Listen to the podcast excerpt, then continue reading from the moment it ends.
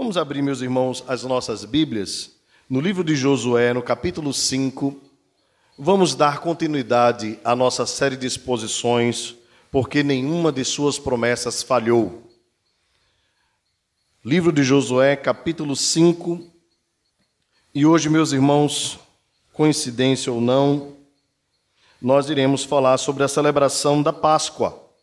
Um texto curto, nós leremos apenas três versos.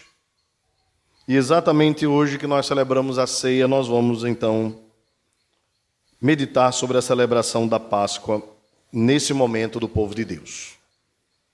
Josué capítulo 5, a partir do verso 10, a nossa leitura será até o verso 12.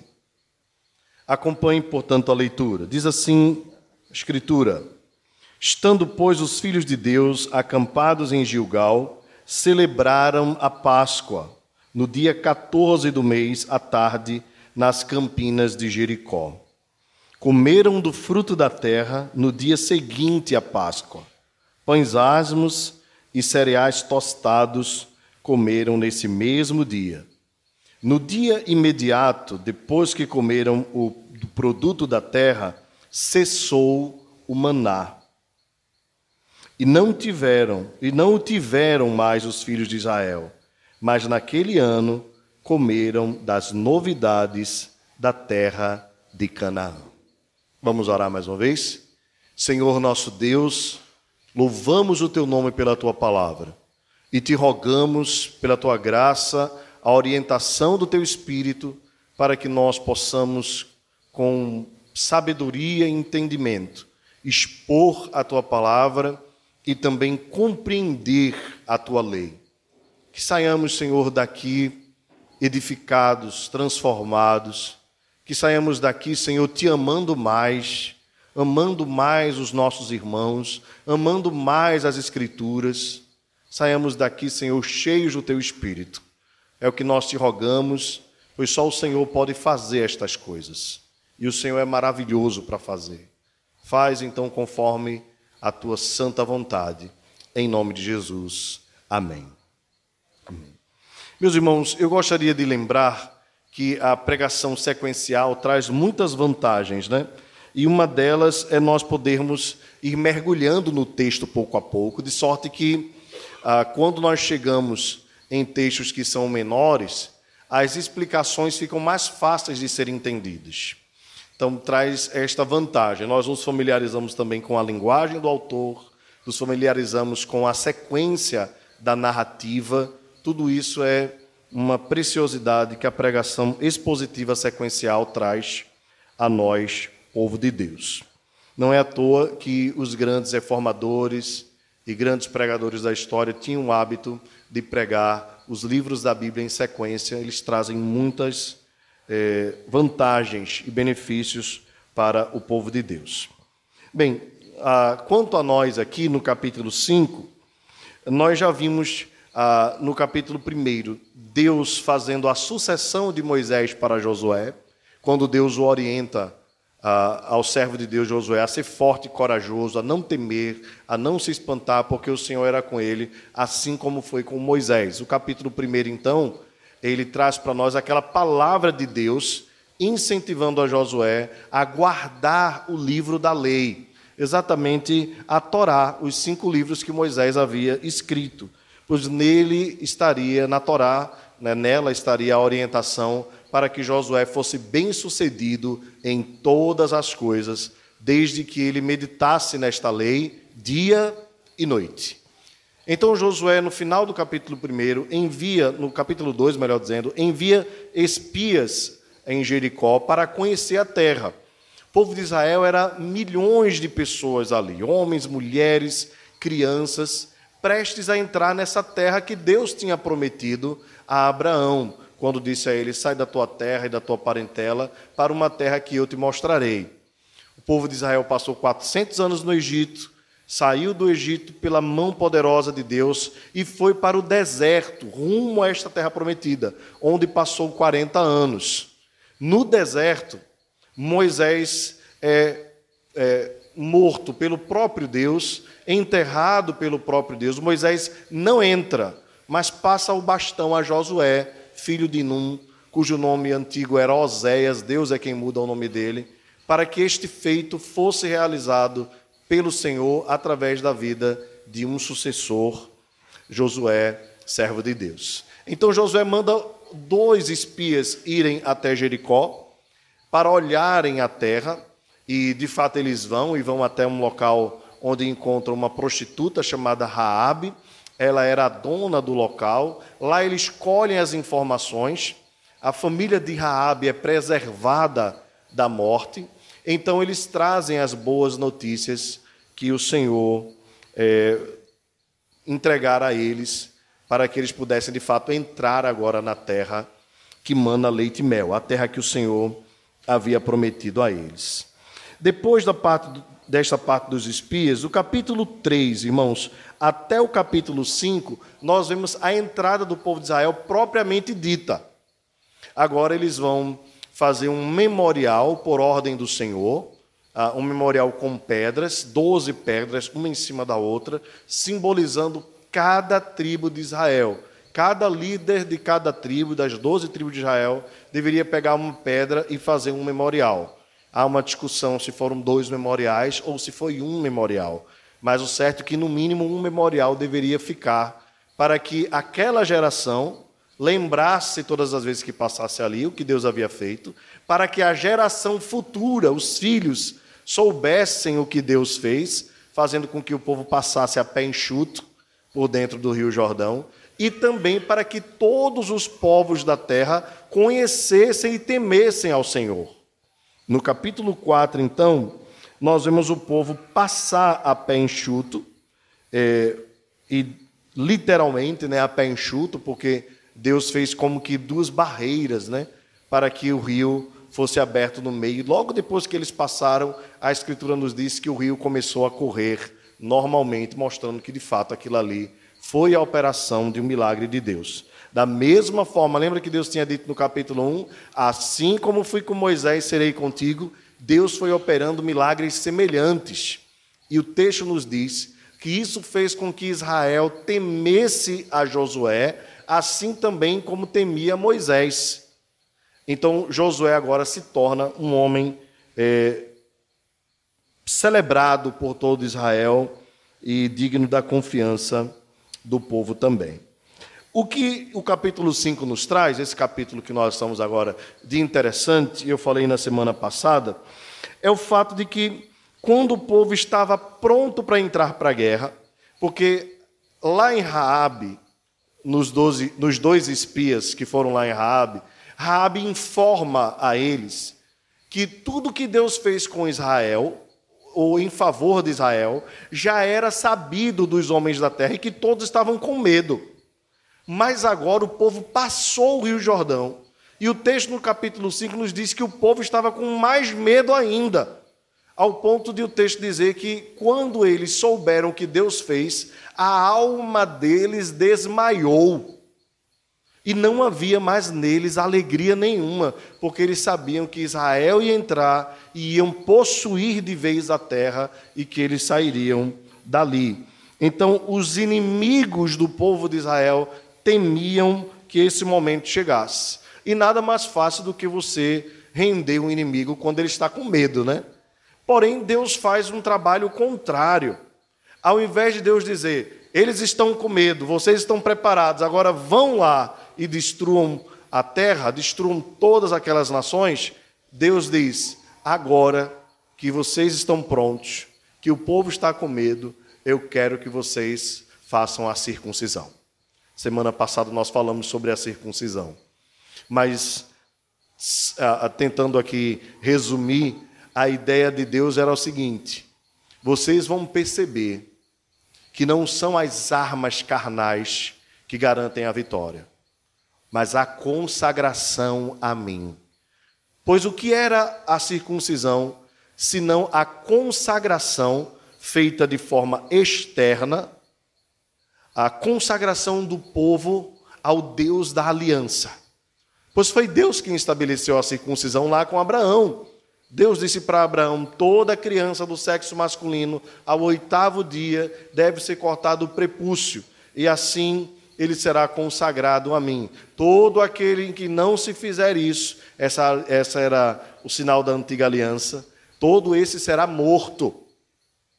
Interessante, há um texto na Escritura, uh, alguns anos depois, né, quando Deus levanta Moisés, que Moisés não circuncida o seu filho Gerson. E o anjo iria ferir a criança, a criança ia ser morta porque não estava circuncidada. Essa era a ordem de Deus. Todo aquele no meio do meu povo que não for circuncidado será morto. E aí a esposa de Moisés, é um texto muito curioso, muito interessante, acusa Moisés de ser homem sanguinário por não haver circuncidado a criança. Moisés então puxa uma pedra e opera a circuncisão ali no menino, e o menino então é consagrado a Deus e é livre da morte. Bem, alguns vão levantar algum tipo de negligência por parte de Moisés. É um texto que merece uma atenção cuidadosa. Mas de fato a ordem era a circuncisão. O povo de Israel havia se circuncidado, mas essa geração não. Então o que Deus diz é o seguinte: Antes de vocês entrarem na terra, antes de vocês possuírem, antes de vocês vencerem as batalhas, não esqueçam, eu quero que vocês se consagrem a mim. Mais importante do que as vitórias, mais, mais importante do que as conquistas, mais importante do que qualquer coisa neste mundo, é, em primeiro lugar, termos a nossa vida consagrada a Deus. Na nova aliança, é o batismo o sinal externo, mas nós devemos lembrar sempre que o sinal principal que garante que nós somos novas criaturas não é o batismo externo, mas é o batismo do coração. Da mesma forma, a circuncisão, embora fosse um sinal externo, não garantia que aquela pessoa era da família da aliança pois os verdadeiros filhos de Deus, filhos de Israel, filhos de Abraão, eram circuncidados no coração. Irmãos, é interessante porque em toda a antiga aliança é notório nós percebermos que Deus se utilizou sempre de sinais externos para que Israel fosse consagrado a ele, diferente de outros povos. Infelizmente, algumas pessoas eh, não atentam para a transição da nova aliança, onde alguns poucos sinais externos devem ser praticados, não todos. A saber, por exemplo, as leis cerimoniais.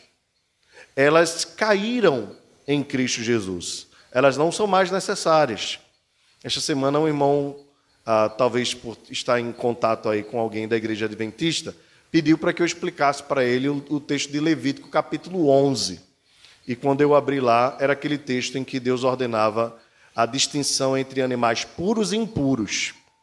É, e ali a distinção de alguns animais, de algumas comidas com sangue, aves de rapina, enfim. bem, infelizmente, alguns fazem uma hermenêutica equivocada e acabam olhando para o texto dizendo: olha, está vendo, está escrito aqui, ó, não coma comida de sangue. E acaba perdendo a boquinha de comer um sarapatel ou uma galinha de cabidela, né? Bem, eu não tenho nenhuma dificuldade desde que sobre o meu pedaço, né? Não há problema nenhum o irmão não comer. Ah, mas o, o, o que o texto está dizendo ali era que naquela circunstância, na administração daquela dispensação, naquela forma de Deus trabalhar da antiga aliança, os sinais externos apontavam para alguma coisa maior. Então, naquele caso da dieta, né, de não poder comer determinadas comidas, não estava em jogo questão nutricional. Não era esse o foco. O foco principal, é, equivocadamente os adventistas acreditam assim, né? É, os sinais ali eram para dizer: já que tudo pode ser comido, vocês, para serem diferentes das outras nações, vocês vão comer só isso aqui. E se saberá que vocês serão o meu povo. Consagrem a mim, consagrem-se a mim comendo só isso. Mas lá em Atos capítulo 9, Deus mesmo quebra isso com um judeu, que é Pedro. Quando Pedro estava noirado, era a hora nona, a volta de meio-dia, e Pedro tem a visão de um lençol descendo, com toda sorte de animais, e a voz dos céus, que era o próprio Deus, diz por três vezes: coma. E Pedro rejeita, e por fim Deus diz: não chame de impuro aquilo que eu purifiquei. E aí, mais uma vez, não está em jogo a questão da dieta. Mas agora o que Deus está dizendo para Pedro é: Pedro, agora a minha consagração, ela não é mais exterior. A consagração é interior. Todo aquele que receber Cristo Jesus no coração, independente da nação que for, este é filho de Israel, é filho da aliança. Na transição da administração da graça de Deus. O que acontece aqui nesta na transição da circuncisão. Ela é trocada claramente pelo batismo. O apóstolo Paulo fala isso aos Colossenses. Por isso que nós presbiterianos não temos nenhum constrangimento em trazer as crianças ainda pequenas para serem batizadas. E agora, nesta administração da aliança, não apenas as crianças meninos, mas as crianças meninas também podem e devem ser incluídas no sinal do pacto, no sinal da aliança.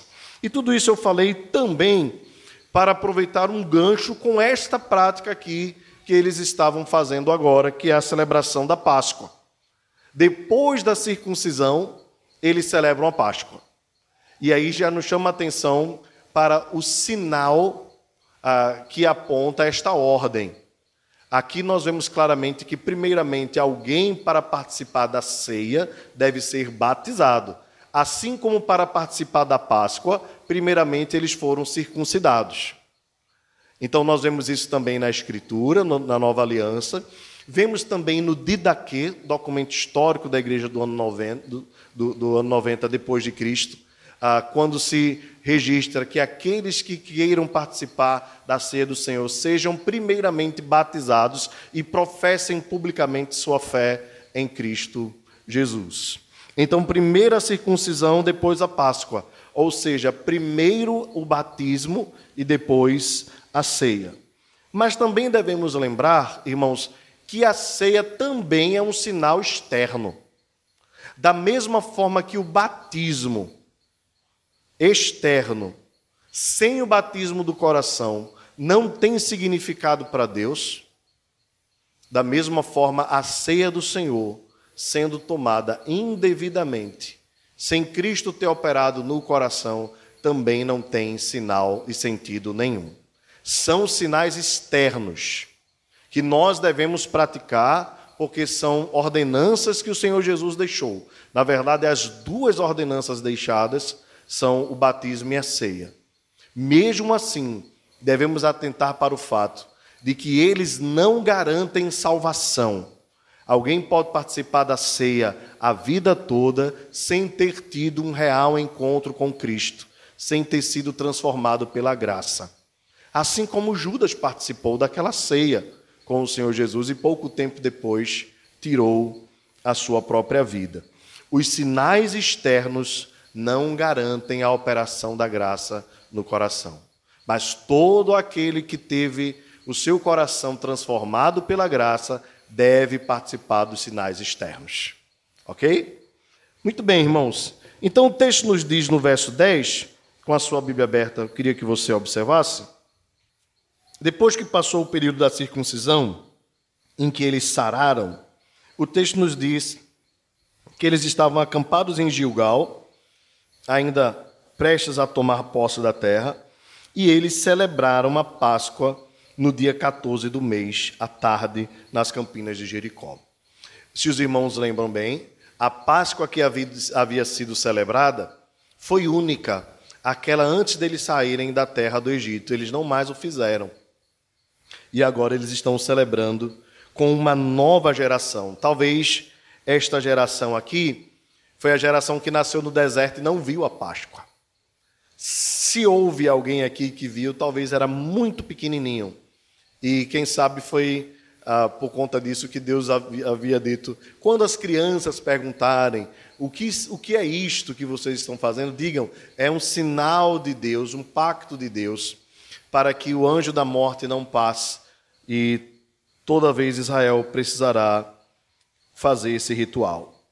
O texto nos diz então, no verso 11, que eles comeram do fruto da terra no dia seguinte à Páscoa. Aqui um, um, um, um outro detalhe, né? Observem, irmãos, que no, no, no, no verso, no, no, capítulo 5, né, logo no, no iníciozinho, é, o autor do texto, ele se insere no texto.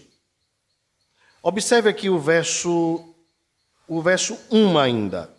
Na parte final do verso 1, ele diz assim: é, De diante dos filhos de Israel, até que passamos. Deixa eu ler o verso todo, só para os irmãos entenderem.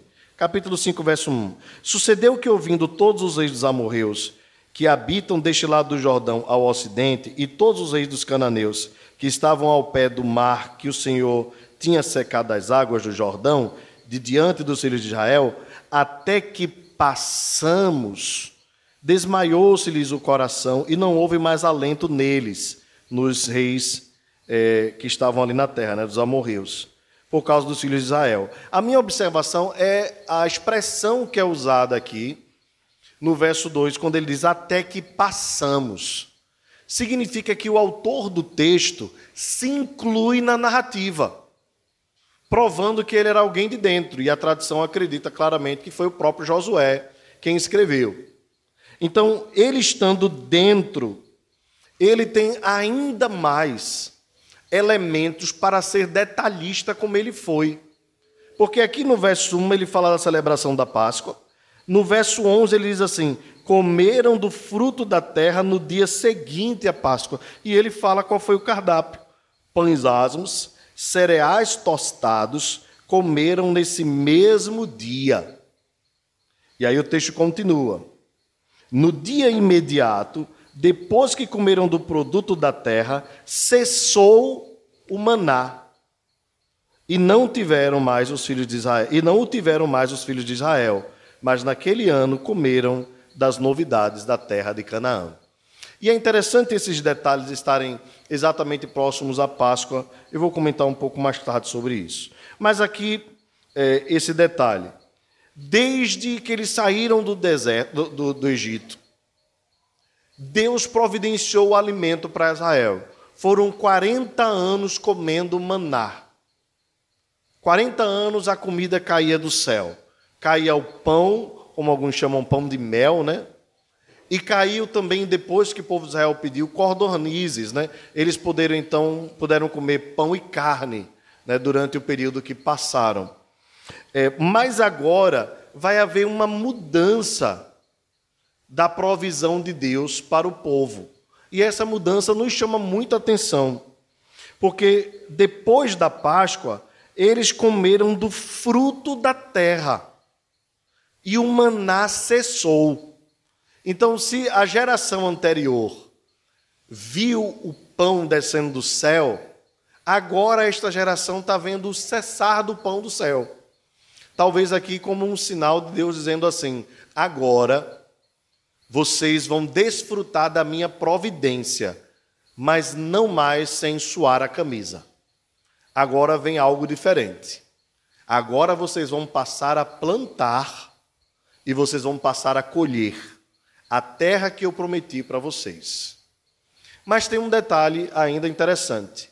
Quando eles entram na terra, eles já comem. E você só pode comer aquilo que você semeou, né? Você só pode colher aquilo que você semeou. Então tem mais um detalhe aqui interessante do texto.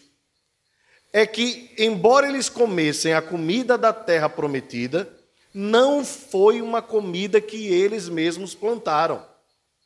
Era uma comida que Deus havia, pela sua preservação, plantado para eles por meio de outros povos. Então eles estavam comendo aqui a comida que os amorreus, os ferezeus, os jebuseus, porque a comida não tinha é, crescido uh, sozinha. Certamente o povo que habitava a terra já havia plantado e agora Israel vai comer daquilo ali. E aí tem os detalhes, né? Eles vão comer daquilo que eles não plantaram. Porém, a terra pertence ao Senhor. E quem é o dono da terra tem a posse daquilo ali, do que está dentro dela. Porventura você tem um terreno, né?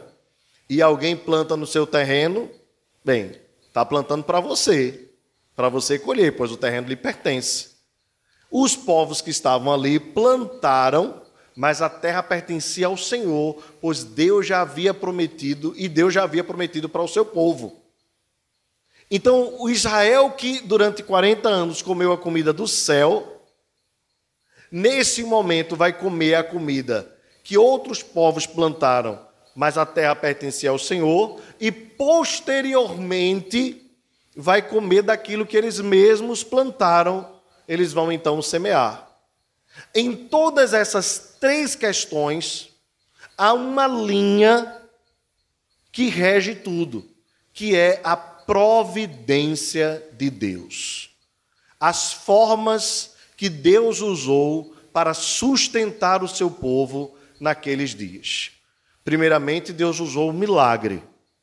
Em segundo lugar, Deus usa aquilo que o povo havia plantado. E em terceiro lugar, Deus vai sustentar o seu povo através daquilo que eles plantaram e depois eles vão semear. Em todas estas coisas, nós precisamos crer na providência de Deus sobre a vida do seu povo. Isso, irmãos, traz para nós assim uma lição tremenda que nós precisamos guardar no coração, de que Deus é poderoso para nos sustentar, para nos preservar, agindo por meio de providências, sejam elas providências extraordinárias ou ordinárias.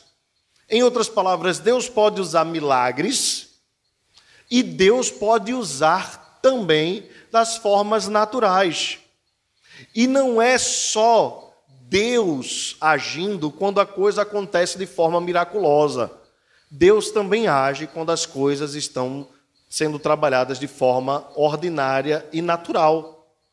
Portanto, em todas as coisas, Israel precisava perceber e saber é Deus quem está sustentando. Então pode ser um corvo trazendo a comida, como foi para o, o profeta Elias, ou pode ser aquilo que o povo plantou e semeou, como foi com Israel durante muitos anos. O que cabia a Israel era perceber: Deus tem as suas formas de trabalhar, mas em todas elas fica claro o cuidado do Senhor sobre as nossas vidas. Irmãos, isso se aplica a nós inteiramente e em todas as áreas das nossas vidas, todas elas, desde o sustento financeiro até o sustento espiritual, e, e, e desde a nossa vida em casa ou no trabalho, ou seja como for, no casamento, na criação dos filhos, nos nossos relacionamentos mais diversos, em todas as coisas, Deus está cuidando das nossas vidas. Deus está guardando a nossa vida. E nós precisamos perceber a mão de Deus em todos os momentos. Sejam nos momentos ordinários da vida, normais da vida, porque o normal, o natural, é nós trabalharmos e, como fruto do nosso trabalho, Deus nos dá o sustento. Não é verdade? Mas, às vezes, Deus nos dá, mesmo sem nós termos trabalhado. E pode acontecer por alguma razão você está impossibilitado de se manter e Deus fazer chegar até você. E Deus também é poderoso para fazer milagres. E de repente, do nada, você perceber algo que chegou até você e que até hoje você não sabe como foi que chegou. Foi a mão poderosa de Deus operando o milagre. O que nós não podemos deixar de enxergar é que Deus está conosco o tempo todo para nos guardar, para nos proteger, para nos livrar e para nos sustentar. Não adianta nós querermos pedir para Deus que Ele faça milagres todos os dias. Ele fez milagres com o povo de Israel durante 40 anos. Mas agora, qual a necessidade de o povo estando na terra que mana leite e mel, uma terra produtiva? A prova é que eles chegaram e já tiveram o que comer.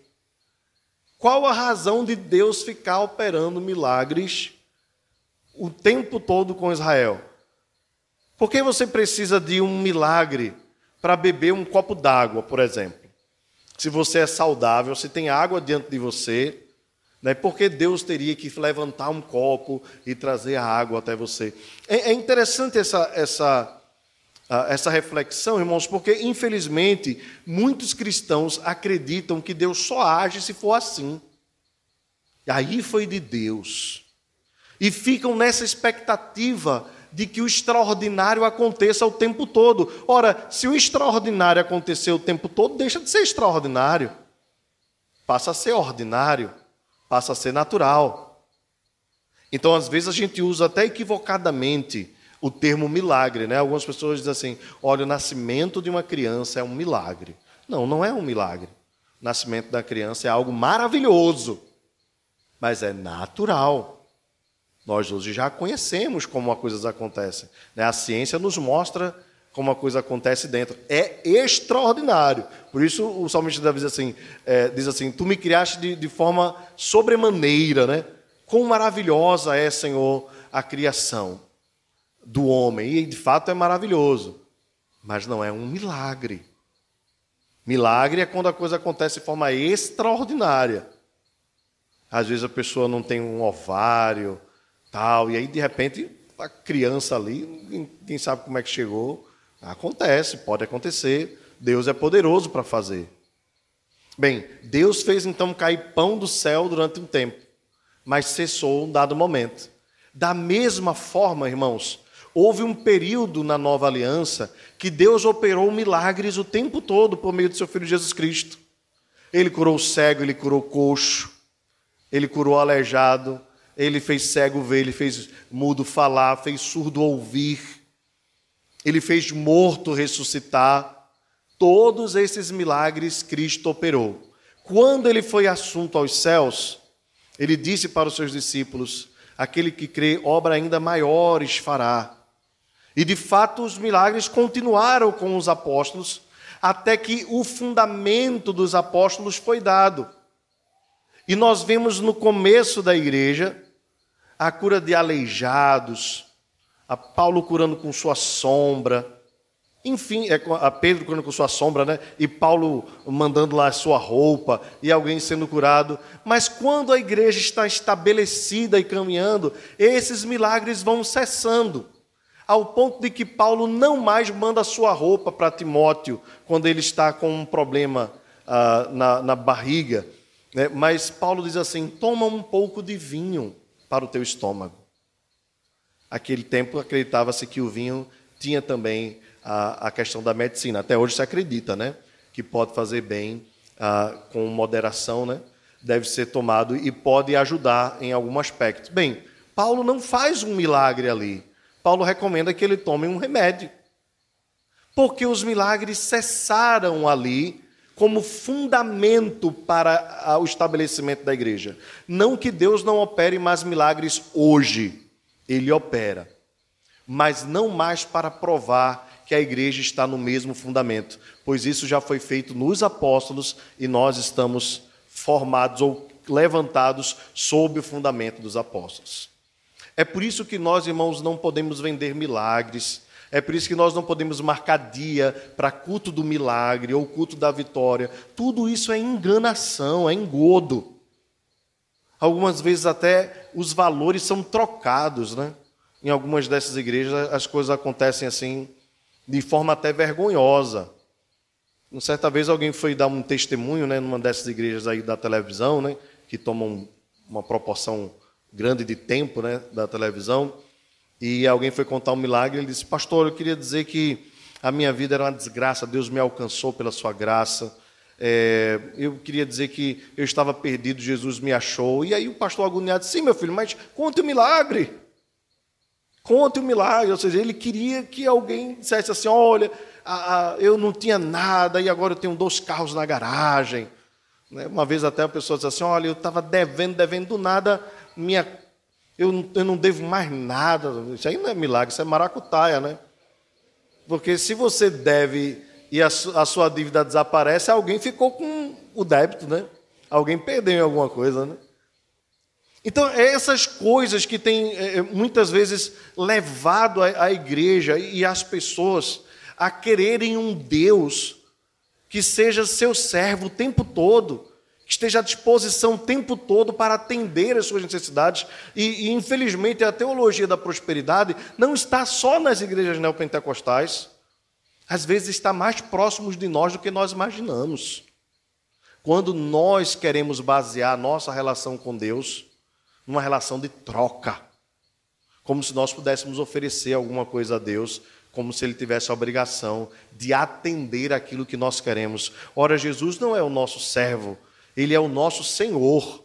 Ele nos ensinou a orar dizendo: Seja feita a tua vontade, assim na terra como nos céus. E ele nos ensinou, junto com os apóstolos, a nós humildemente aceitarmos os caminhos que Deus tem para nós por mais que nós não entendamos. Reconhecermos que justos, como nós cantamos, né, e verdadeiros são os caminhos do Senhor, embora nós não entendamos muitas vezes. Mas o que Ele tem para nós, nós devemos receber de bom grado, pois o seu plano é perfeito e é sempre o melhor para as nossas vidas. Então, às vezes, Deus age extraordinariamente e nós devemos nos alegrar quando isso acontecer. Mas às vezes Deus também age ordinariamente. E nós devemos nos alegrar também com a simplicidade do dia a dia. Algumas das bênçãos de Deus é, vêm embrulhadas, né? não em papel de presente, né? mas nos papéis normais do dia a dia. Ou como o pessoal chama, papel de pão. Né? Então, às vezes, nós nos alegramos ah, só quando a coisa vem com cara de presente, quando é o extraordinário. E às vezes nós nos alegramos com pão com manteiga todo dia, com um cafezinho preto de manhã, com uma simplicidade do dia a dia que é Deus quem nos concede. Há muitas pessoas que desejariam ter o que você tem e são gratas a Deus, muitas vezes não tendo absolutamente nada. Que o nosso coração, irmão, seja quebrantado por isso. E o que é que isso tem a ver com a celebração da Páscoa, irmãos? O que é que isso tem a ver com esse momento tão especial da história de Israel? É porque a Páscoa era um sinal do pacto, era um sinal da aliança. Lembra que Deus disse para Israel: vocês vão fazer isso continuamente, por todas as gerações, por estatuto perpétuo. Da mesma forma que nos é ordenado fazer a ceia também constantemente até o dia de Cristo. E o que é que a Páscoa e a ceia têm a ver com a provisão e a providência de Deus? É que, da mesma forma que o alimento físico, material, sustenta as nossas vidas, os nossos corpos, da mesma forma, o pacto da aliança de Deus, simbolizado na ceia do Senhor, nos alimenta espiritualmente nos nutre espiritualmente para nós continuarmos nutridos, fortes e preparados para as batalhas da vida. Agora Israel está prestes a entrar na terra prometida, mas eles vão entrar pactuados com dois sinais externos: o batismo e a ceia do Senhor, a circuncisão e a Páscoa. E firmados em Deus, alimentados em Deus, o que vier à frente pode ser as muralhas de Jericó, pode ser a cidade que for, mas aliançados com o Senhor, firmados na reconciliação com Deus, eles estão preparados para enfrentar as batalhas que vêm pela frente. Da mesma forma, meus irmãos, a ceia que nós desfrutamos agora, ela nos alimenta para nós enfrentarmos as batalhas da vida. Porque é nutrição, é alimento de Deus para o nosso coração até o dia final. Por isso que nós devemos participar da ceia continuamente. E aqueles que não podem participar agora, porque não foram batizados ou porque não estão em comunhão com a igreja, devem se esforçar para que isso aconteça, para desfrutar desta comunhão, pois é através desta comunhão, deste alimento, que nós somos nutridos para enfrentar as lutas da vida, que não são poucas. Às vezes são as muralhas de Jericó. Às vezes são fortalezas, verdadeiras fortalezas, que se levantam contra nós. as crises familiares, as crises financeiras, as crises interiores, as lutas no trabalho, as questões sociais que nos envolvem, nos envolvem. São tantas lutas, irmãos, que estão diante de nós, que nós devemos ter a mesma certeza que o povo de Israel tinha. Sem estarmos consagrados a Deus, não estamos preparados para a batalha. Consagre a sua vida a Deus. Consagre o seu coração a Deus. Mantenha a comunhão com Deus, porque assim como a circuncisão era um sinal da entrada na aliança, a ceia era um sinal da continuidade da aliança. O povo não ia mais se circuncidar novamente, não tem nem sentido.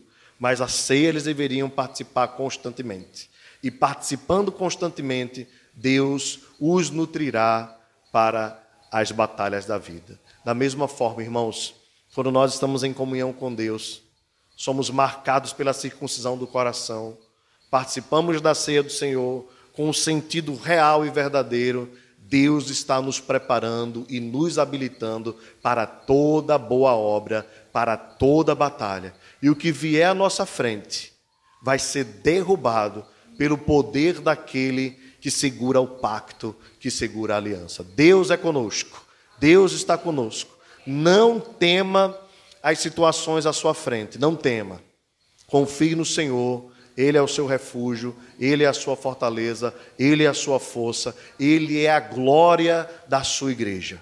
Seja Jericó ou seja a pequena cidade de Ai, o que Deus requer para nós, de nós, é que o nosso coração seja consagrado a Ele. Consagrados ao Senhor, o Senhor repete aquela palavra que diz: farei maravilhas no meio de vós.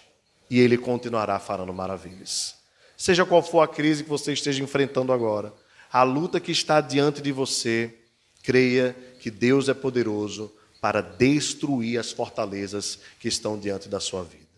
Baixe a sua fronte, feche os seus olhos. Senhor nosso Deus, eu quero te rogar uma bênção especial sobre o teu povo, a tua igreja. Eu quero te rogar, Senhor, que pela tua graça, o Senhor contemple agora cada coração aqui nesta noite. Tu sabes, Senhor, as lutas que cada um de nós estamos enfrentando. Tu sabes os desafios que estão à nossa frente. Muitos dos irmãos aqui estão com dificuldades nos seus casamentos, na criação dos seus filhos, passando apertos financeiros, crises interiores, situações no trabalho, Deus, que às vezes nos afligem tanto. Ó oh, Deus, às vezes problemas com os netos, com familiares, parentes, ó oh, Deus, questões de saúde. Ó oh, Senhor, seja qual for a dor, o sofrimento, o lamento de cada irmão aqui nesta noite, eu quero te pedir, Senhor, alimenta as nossas vidas. Nós não, não queremos pedir que tu resolva os nossos problemas, como se nós esperássemos sempre que o Senhor fizesse a nossa vontade. Nós queremos que a tua vontade seja feita acima de tudo. E nós sabemos que por meio dos problemas, das crises, o Senhor vai trabalhando as nossas vidas, vai nos ensinando, vai nos moldando. Por isso, Senhor, nós sinceramente não queremos te pedir simplesmente a resolução do problema. Nós queremos te pedir, Senhor, faz a tua soberana vontade em nossas vidas. Age em nosso favor, não simplesmente para que nós passemos pela prova, mas para que nós sejamos aprovados por ti nas provas que enfrentarmos. Ó Senhor, cuida do nosso coração aumenta o nosso amor pelo Senhor, uns pelos outros. Ajuda-nos, ao Senhor, a sermos cuidadosos, zelosos. Ó Deus, e sustenta a nossa vida para que nós não caiamos, Senhor, diante dos obstáculos da caminhada.